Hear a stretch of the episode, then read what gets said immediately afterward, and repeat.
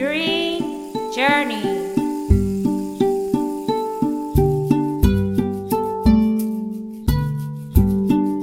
Be the change you want to see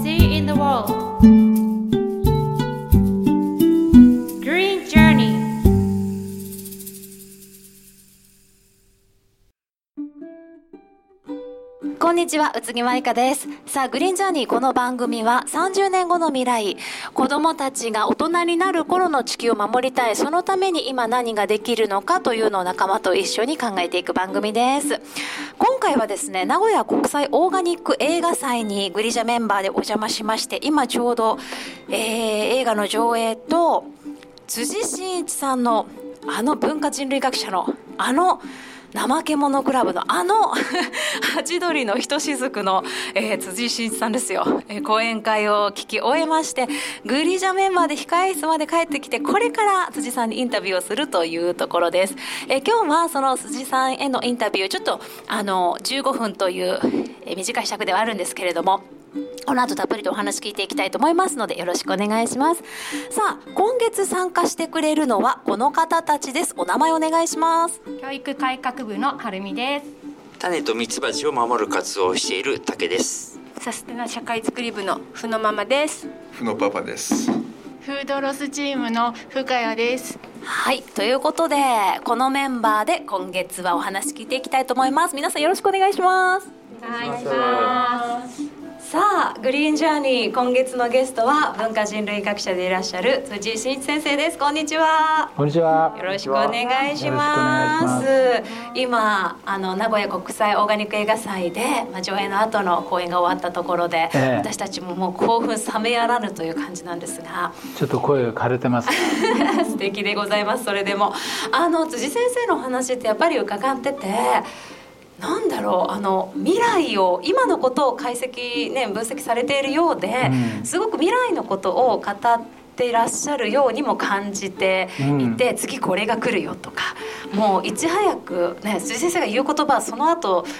スローライフは流行って次無駄も 来てみたいなところでどういうふうにするとそんな考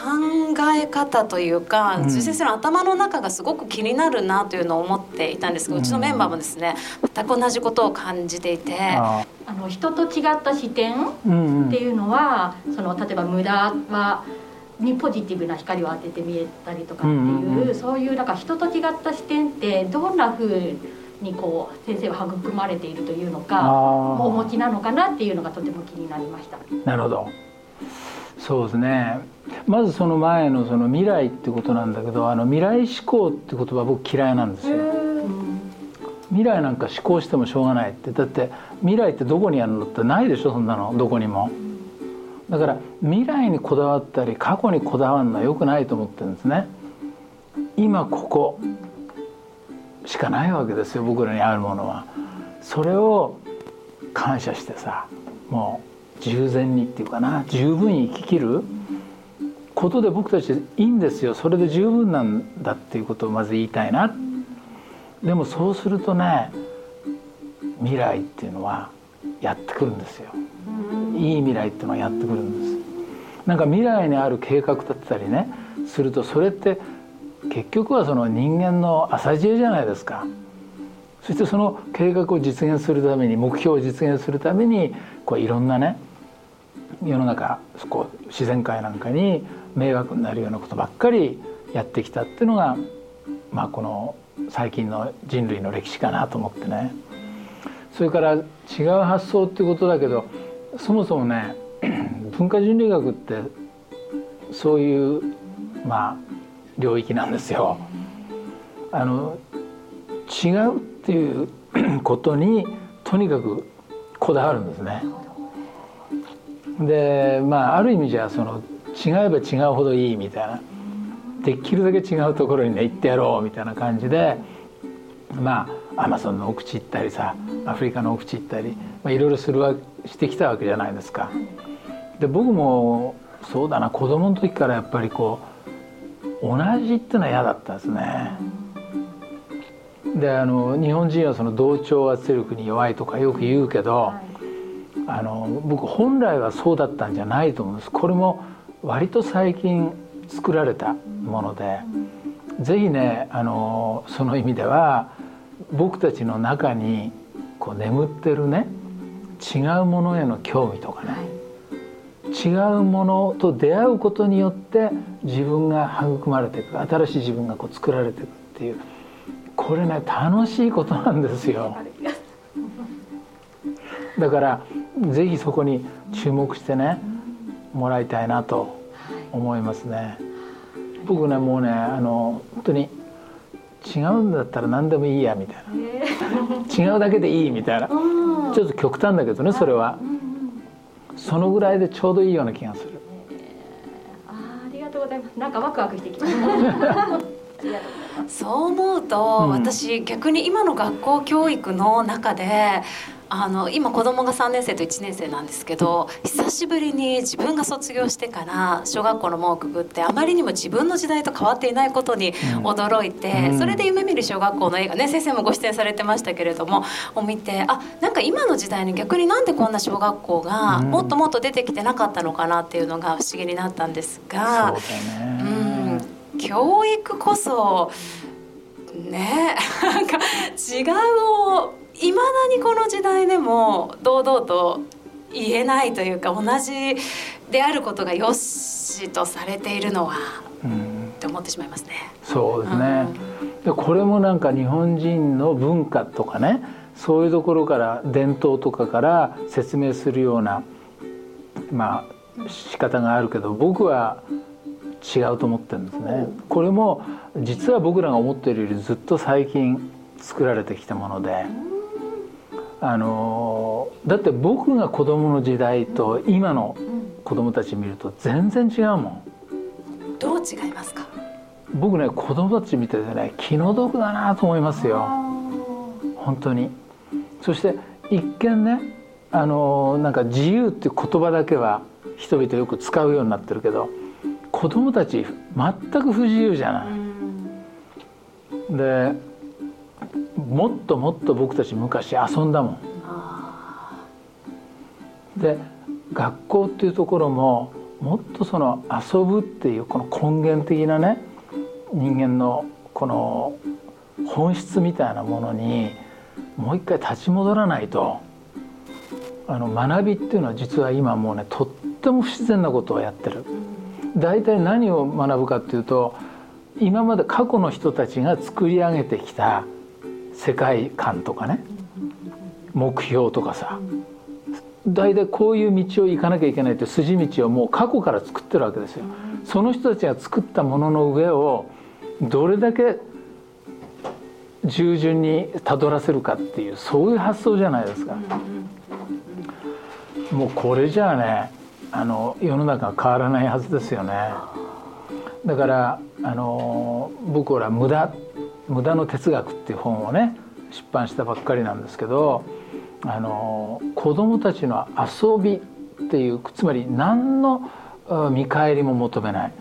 何の報酬も期待することなく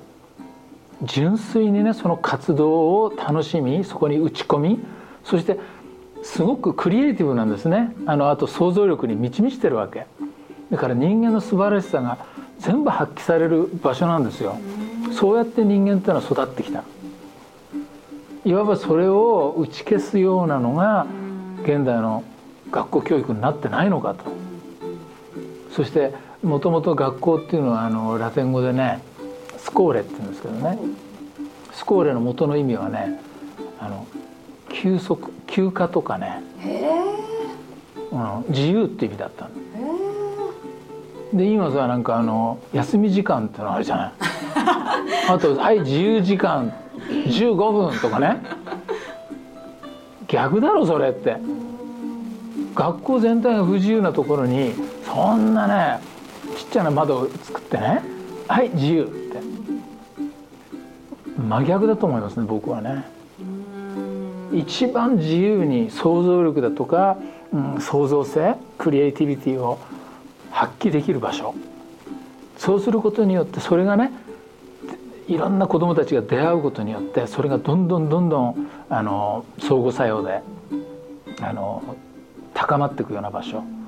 そういう場所だったと思うんですね、まあ、本来はそういう場所でなければならない。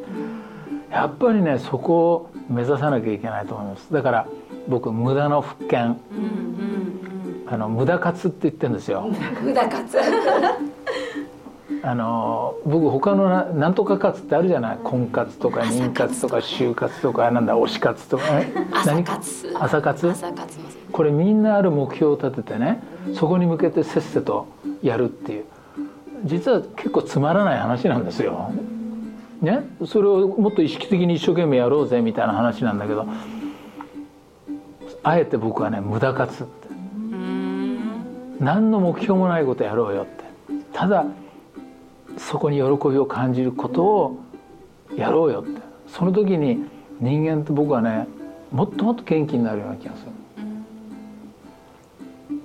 あの先生の講演の中で今また無駄を排除している世の中だと贅肉だったり無駄毛だったり、もうどん。どんどんどん無駄なものはもうなくしていこうって言って効率化生産的なことにどんどん向かっている世の中がやっぱり気候変動だったり社会の歪みを生み出しているっていうのがすごく心に響いたんですがこれを心に響く人はあやっぱりそれを大事にしようと思えると思うんですけど、うん。やっぱり社会の大部分がもう生産的効率的な方に向かっていてそれを良しとしている人々にとっては、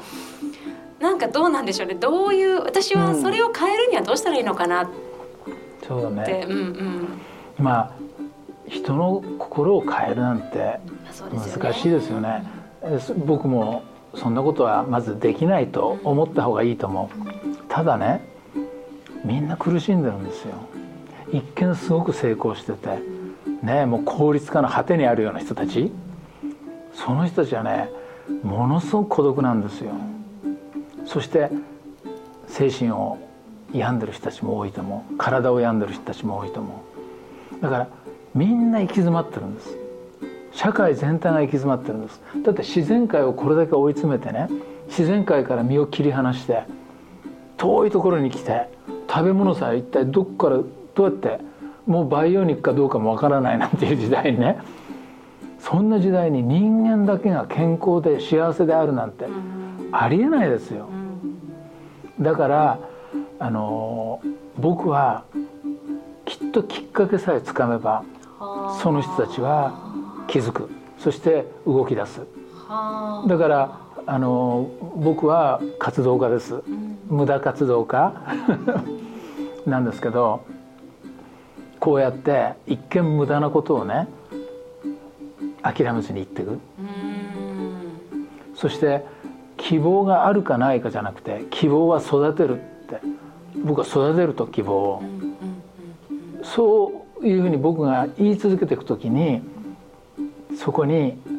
何かね共鳴してくれる。共感してくれる人がそこに現れうる、まあ、少なくともきっかけをね掴んでくれる人がいるはずだと。だからぜひグリーンジャーニーの皆さんもねそういう気持ちで人の心を変えようなんて思わないでさでもそれがその人たちにとってすごく大切な何かになりうるんですよ。あの本当に人のきっかけってそれぞれだなと思うのがたけさんもねあの病気されてからねあの自然のだったり種の活動だったりミツバチの活動に移行されたんですよね。そうですね。僕はあのもともとちょっと精神的にそれこそ病んでいて、まあ、19歳の時にあの統合失調症って言いますかね、発症して、まあ、28歳まで苦しんだんですけど、うん。まあ、あの今の妻がまだ結婚する前にあのちょっと自然療法の先生と親しかったので、まあ、その先生に病気指導してくださった時にあの何も言わずに福岡正信さんの「わら一本の革命」と川口義和さんの「あの大なる畑」っていう本を貸していただいたんですよね。はでその時にあの、まあ、僕もともと農業高校出身だったんで観光農法も知ってたんですけどその時は初めてあの川口さんのやり方を見た時にこれだったらなんかやりたいと思ったんですでそれでちょっと、まあ、土に触れることから始めていって、まあ、病気もあの自然に治っていったんですけどやっぱりすごい話だね。嬉しくなるでね。やっぱりあのなんだろうあのその時先生に言われたのは原始的感覚を取り戻すことをしなさいって言われたんですよね。だから本当にあのなんかちょっと土に触れるとかそういうことは中にあのいろんな答えっていうかあのやっぱり自分で気づいていくことが大事だと思ってるしまあ本当にあの土とか、まあ、根っこ大地の目に見えない部分もそうなんですけどそこがやっぱりあの原点なのかなっていう改めて思いました。嬉しいねじゃあ最後に2つだけ質問させてください、はい。一つはあの15年ぐらい前に、もう本当に先生が講演会でおっしゃってた「Be the Change」っていう言葉がすごくきっかけになってチェンジ何かじゃないメイク・ザ・チェンジでもない。ただ「Be the Change」なんだっていう、うん。そのあなたが変われば世界の一部はもう変わったんだよっていうのがすごく励みになってそこからこのグリーンジャーニーのキャッチコピーも「Be the Change」にしてうん。ここまで進んできたんですが、うんうん。先生から見てその時15年前の世界と今の世界って良くなってると思いますか？それとも悪化してると感じてらっしゃいますか？これも視点によりますよね。あの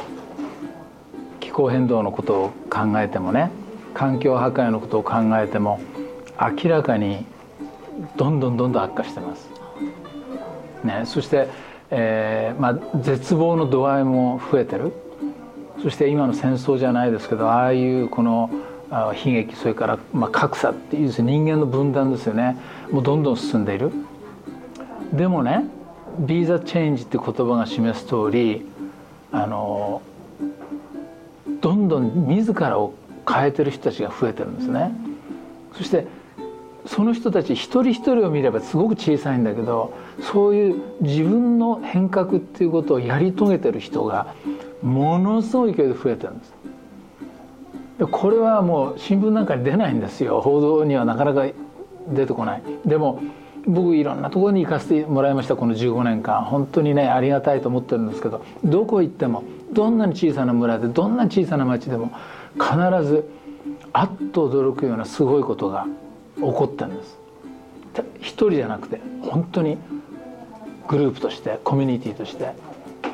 だから希望は育まれてるんですよ。本当に変化起きてるんです。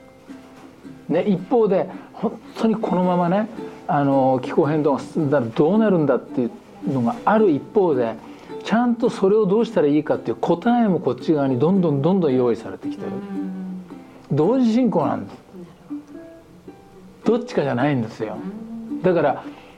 そんなにね今までの辛いニュースがさ次の日からいいニュースにバッと変わるってわけじゃないんだけどでも僕たちはやっぱりアンテナしっかり張って見るべきところを見ていけば絶望しないで済む。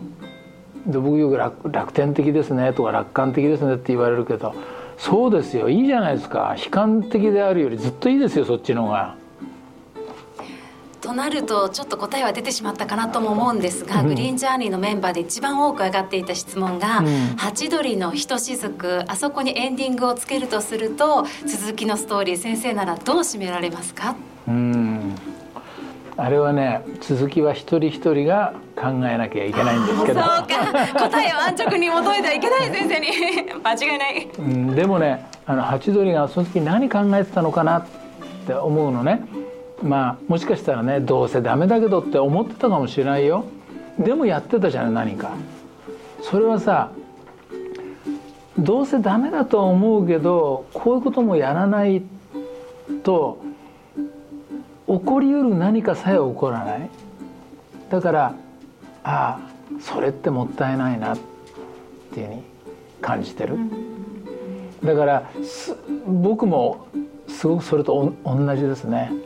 あの起こりうる可能性素晴らしいことが起こりうる可能性ってのはどんなに小さくたってあるんですから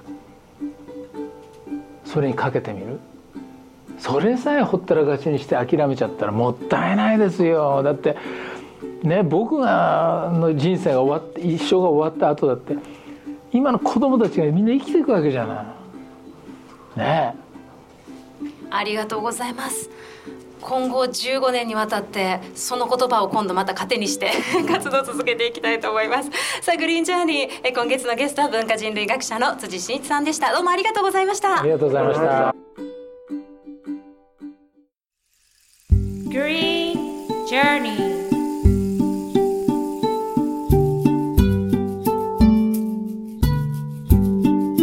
「Be the change you want to see in the world.